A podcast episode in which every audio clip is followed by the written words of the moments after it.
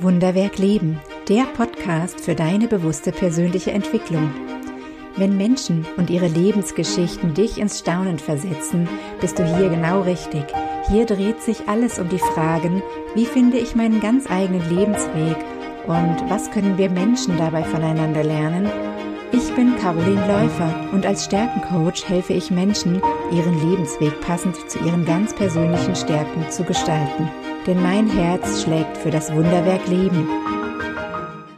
Herzlich willkommen und schön, dass du dabei bist. Du hörst heute die Folge 8 von Wunderwerk Leben, der Podcast für deine bewusste persönliche Entwicklung. Und diese Folge heißt, was glaubst du eigentlich, wer du bist?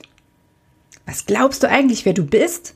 Hast du diese Frage in deinem Leben auch schon mal zu hören bekommen? Ich ja, und zwar mit einem ziemlich verächtlichen Unterton mitten in einem Streit natürlich und ja, von einem Menschen, der mich in dem Moment nicht verstehen konnte und mir dann vorgeworfen hat, ich würde mich selbst für zu wichtig nehmen, zu sehr aufspielen, wie man so schön sagt. So etwas kann vorkommen, dass zwei Menschen sich gegenseitig triggern, ihre Schmerzpunkte im Streit erwischen und sich solche Vorwürfe machen. Und ja, das ist nicht schön und ich habe mich damals in diesem Moment so mies gefühlt.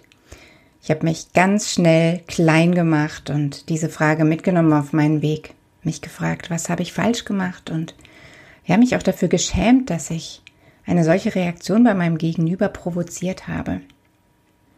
Und mal wieder haben sich zwei Dinge ineinander verhakt, die gar nicht unbedingt miteinander verbunden sein sollten.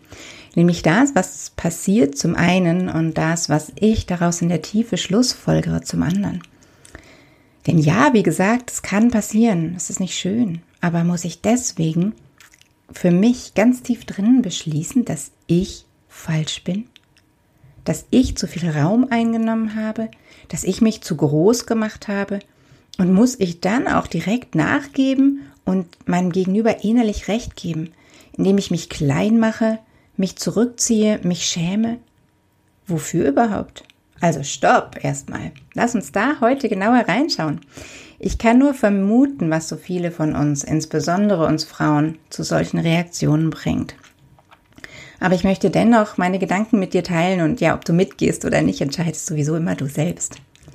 Die erste Frage heute lautet also, warum sind wir Frauen und bestimmt auch viele Männer so schnell bereit, uns schuldig zu fühlen und uns zu schämen, uns klein zu machen? Und dann möchte ich mit dir unbedingt noch genauer auf die Titelfrage schauen, denn ja, mit etwas Abstand hat mich diese Frage noch auf einer anderen Ebene beschäftigt und sie tut es immer wieder. Und genau da liegt ein Geschenk und das möchte ich heute mit dir teilen, dich da mal mitnehmen. Aber erstmal zurück zu Teil 1 und der Frage, warum heutzutage so viele Menschen so schnell bereit sind, sich schuldig zu fühlen und ja, in sich zu schämen. Vielleicht denkst du auf den ersten Blick, dass das nun so gar nichts mit dir zu tun hat und es kann auch gut sein, dass sich das so anfühlt.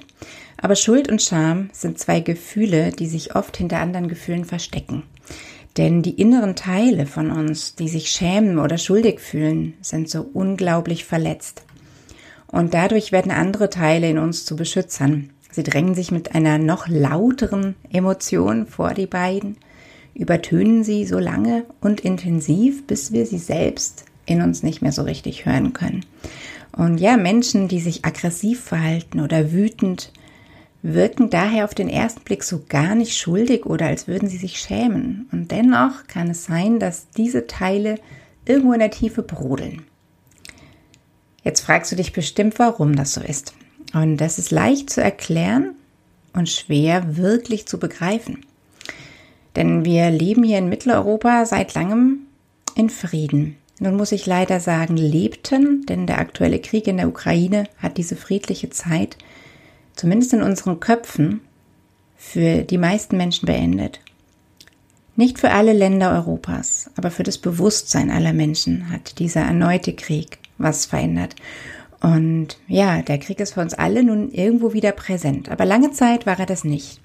Und die beiden Kriege, die unsere Großeltern, Urgroßeltern oder noch weiter zurückliegende Generationen erleben mussten, sind aus unserem Bewusstsein irgendwann verschwunden. Wir sind weitgehend befreit von dem Leid, das sie damals er erfahren haben. Ihre Geschichten sind vielleicht nur noch am Rand präsent und auch werden immer blasser, ja. Und ähm, ja, das ist eigentlich eine wunderbare und großartige Entwicklung, denn genau das ist es, was es nach einem Krieg braucht, dass die Menschen aufhören zu leiden. Und dennoch ist es für viele von uns ein regelrechter Schock, dass dieses Jahr ein neuer Krieg ausgebrochen ist, dass das Thema wieder da ist, die damit verbundene Angst, die Scham, die Schuld. In den beiden Weltkriegen unserer Vorfahren haben sich schreckliche Dinge ereignet, und zwar Gewalt von einem Menschen zu einem anderen Menschen. Und das führt dazu, dass sich Menschen nicht mehr als Menschen begegnen, sondern in zwei ganz entfremdeten Rollen, ganz unmenschlichen Rollen, nämlich dem extremen Täter und dem extremen Opfer.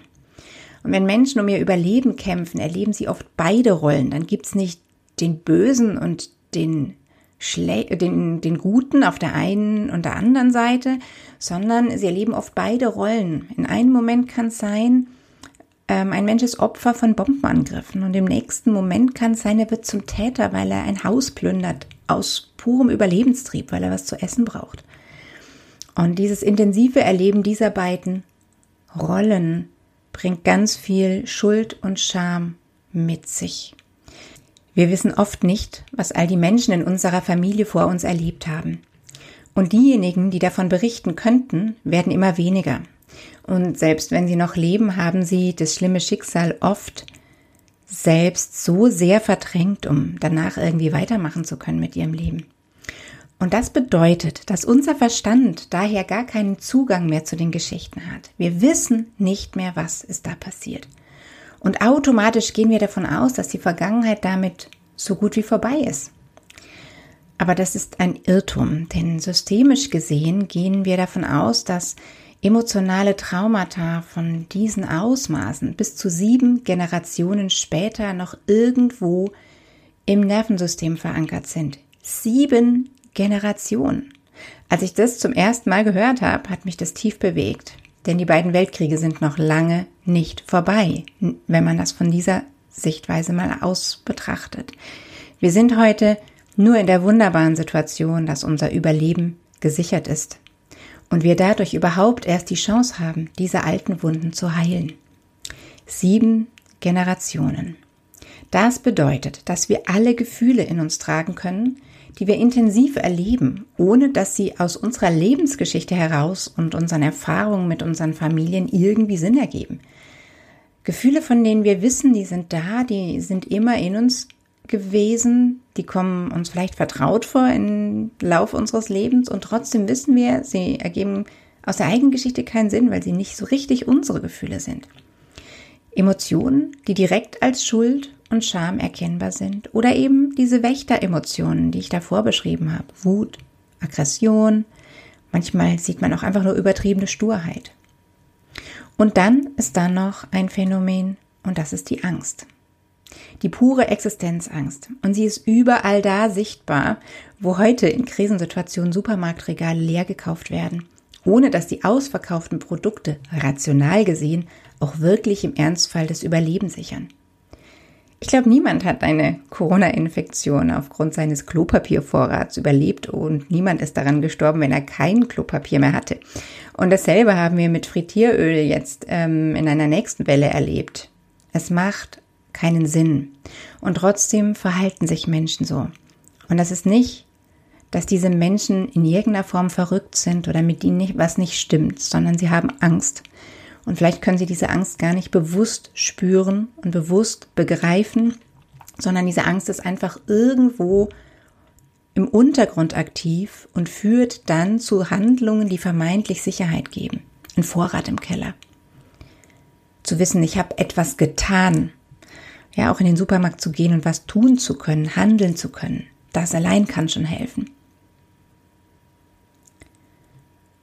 Wie gesagt, es macht keinen Sinn und dennoch tun es so viele Menschen, weil sich irgendein tief versteckter Teil daran erinnert, dass ein so großes Ereignis wie eine lebensbedrohliche Krankheit oder ein Krieg eine ganz diffuse Angst auslöst. Eine Angst, die so unscharf ist, als würden wir durch ein falsch eingestelltes Fernglas schauen und nur verschwommen sehen. Und deswegen erkennen wir auch gar nicht, dass es vielleicht Angst ist. Und schon zweimal können wir nicht erkennen, woher sie kommt. Aber das ist auch nicht wichtig. Wichtig ist, dass wir uns selbst ernst nehmen mit dem, was wir fühlen. Wir Mitgefühl entwickeln mit uns selbst. Denn das macht uns auch mitfühlend mit anderen. Und nur dann, wenn wir diese Gefühle zulassen, sie gesehen werden, sich ausdrücken dürfen, und sei es in noch so verrückten Handlungen, nur dann können wir sie heilen. Dann können diese Gefühle sich auflösen und unser Leben leichter machen. Ja, und oft beobachte ich, dass Frauen irgendwie schneller dazu bereit sind, einzuknicken, sich klein zu machen, zu entschuldigen. Entschuldigen, das Wort ist ganz spannend, muss man sich übrigens nur, wenn man Schuld hat. Du merkst vielleicht schon, worauf ich raus möchte. Und auch da kann ich natürlich nur beobachten und vermuten. Noch immer werden Mädchen im Kindesalter öfter zurechtgewiesen, wenn sie laut sind oder raufen, als Jungs. Bei Jungs hört man vielleicht immer noch so Sätze wie, naja, Jungs sind halt so, was willst du machen, ja? Und das heißt, die Mädchen lernen eher und strenger, dass es dazugehört, sich zurückzunehmen und sich klein zu machen. Es wird irgendwie erwartet und die Kinder folgen diesen Erwartungen natürlich, weil sie wissen, dass sie dann ihrer Liebe sicher sind, dass sie geliebt werden. Vielleicht ist das einer der Gründe, warum wir Frauen häufiger in diese defensiven Muster verfallen und Männer eher in die offensiven Gefühle gehen, das nach außen tragen. So oder so ist es interessant zu wissen, dass Kriegserfahrungen, die Schuld und Scham im Überfluss in uns Menschen hinterlassen haben, dass wir diese immer noch alle gemeinsam tragen und auch gemeinsam auflösen dürfen. Ein ernstes Thema, was ich damit erstmal beenden möchte und zum zweiten Teil dieses Podcasts übergehen. Lass uns unbedingt noch über die Titelfrage sprechen und lass uns dazu erstmal alle Emotionen aus dieser Frage rausnehmen. Was glaubst du eigentlich, wer du bist? Alle Schuld, alle Scham, den Vorwurf, den mauligen Unterton, alle Störgeräusche. Lass uns die mal aus dieser Frage rausschütteln und diese Frage einfach mal als Frage anschauen. Was glaubst du eigentlich, wer du bist? Und wow, ich habe sofort Gänsehaut. Ich weiß nicht, ob euch das auch so geht. Was für eine unfassbar tiefe und berührende Frage. Was glaubst du eigentlich, wer du bist? Diese Frage hat es in sich. Wer bist du? Wäre viel einfacher zu fragen und so viel oberflächlicher. Sind wir mal ehrlich, denn so oder so antworten wir ja immer, was wir glauben zu sein. Wir antworten, was wir glauben zu sein. Lass dir das für einen Moment auf der Zunge zergehen, denn es ist so ein tiefer, weiser Satz, wenn wir ihn unabhängig von einer Streitsituation mal stellen. Was glaubst du, macht hier den entscheidenden Unterschied. Ja, denn das, was ich über mich denke und wovon ich überzeugt bin, das bin ich auch. Das, was ich über mich glaube, bin ich. Ich bin das Ergebnis dessen, was ich von mir glaube. Und ja, manchmal fängt das schon im Außen an. Jemand sagt etwas über dich und du denkst, ja, stimmt. Und wenn mir von außen gesagt wird, ich sei unsportlich, und wenn ich dann noch bereit bin, das zu glauben, dann herzlichen Glückwunsch. Unter Garantie werde ich mich genauso verhalten und dadurch genauso werden, denn meine alltäglichen Gewohnheiten reagieren auf meine Glaubenssätze und machen einen Großteil davon aus, wie mein Leben ist. Das Beispiel ist übrigens aus meinem Leben gegriffen, denn es war für mich ein tiefer Durchbruch zu erkennen, dass ich mich unsportlich gemacht habe. Ja, schon in der Schule konnte ich in vielen Bereichen mit den anderen nicht mithalten. Das ist Fakt, das konnte ich beobachten. Und auch die Sportlehrer gaben mir zu erkennen, dass ich nicht gut bin. Wenn meine Mitschüler Mannschaften wählten, war ich immer die Vorletzte und alle haben gestöhnt, die mit mir zusammen in einer Mannschaft waren. Oh, die schon wieder. Und weil ich das erlebt habe, und im Vergleich mit den anderen Menschen gesehen habe, dass ich schlechter bin, war ich sofort bereit, das auch zu glauben. Jahrelang bin ich übrigens täglich Fahrrad gefahren, geschwommen oder laufen gegangen. Nicht auf Wettkampfniveau, klar, aber deutlich über den Alltagssport hinaus. Und dennoch war ich völlig davon überzeugt, dass ich nicht sportlich bin. Weil ich keinen Klimmzug konnte und keine Ballsportarten mochte. Eislaufen oder Reiten immer gerne. Aber zu spät für meinen Glaubenssatz, ich bin unsportlich. Den Teil der Realität, der mir täglich bewiesen hat, dass ich sehr wohl sportlich bin, nur nicht in allen Sportarten, oh Wunder, wer ist schon in allen Sportarten gut, ne? Den habe ich einfach ausgeblendet. Nicht mehr gesehen. Der war für mich nicht mehr da. Für jeden von außen schon, aber für mich nicht.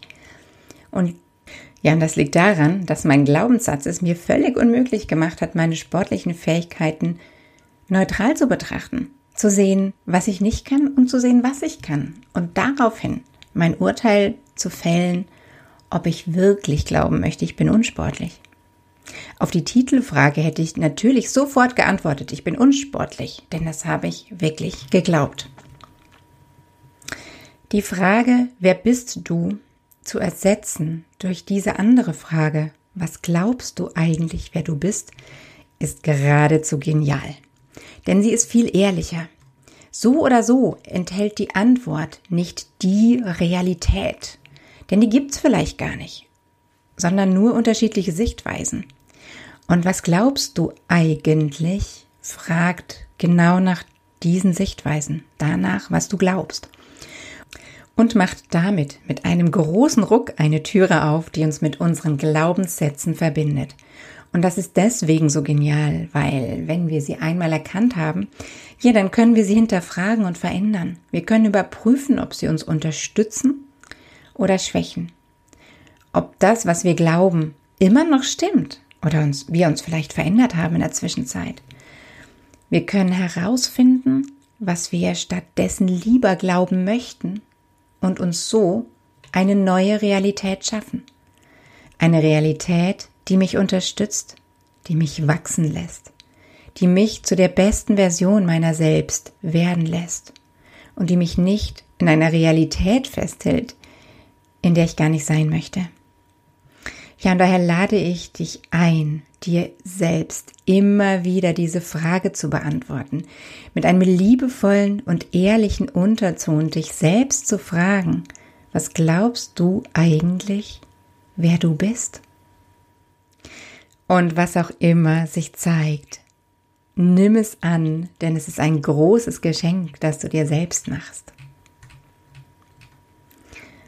Und damit ist diese Folge schon am Ende. Vielen Dank, dass du dabei warst. Wie immer hoffe ich, dass du etwas für dich mitgenommen hast und die Zeit hier im Podcast dein Leben ein kleines bisschen bereichert hat. Sei in zwei Wochen wieder dabei. Dann kommt die nächste Folge raus mit dem Titel Gemeinsam glücklich alt werden. Ich freue mich schon auf dich. Mach's gut. Bis bald. Das war Wunderwerk Leben, der Podcast für deine bewusste persönliche Entwicklung. Wenn dir diese Folge gefallen hat, dann abonniere gleich meinen Newsletter auf meiner Website carolinläufer.de. Den Link dazu findest du auch in den Show Notes. Und natürlich freue ich mich über jeden Like und jedes Abo. Bis zum nächsten Mal. Schön, wenn du wieder dabei bist.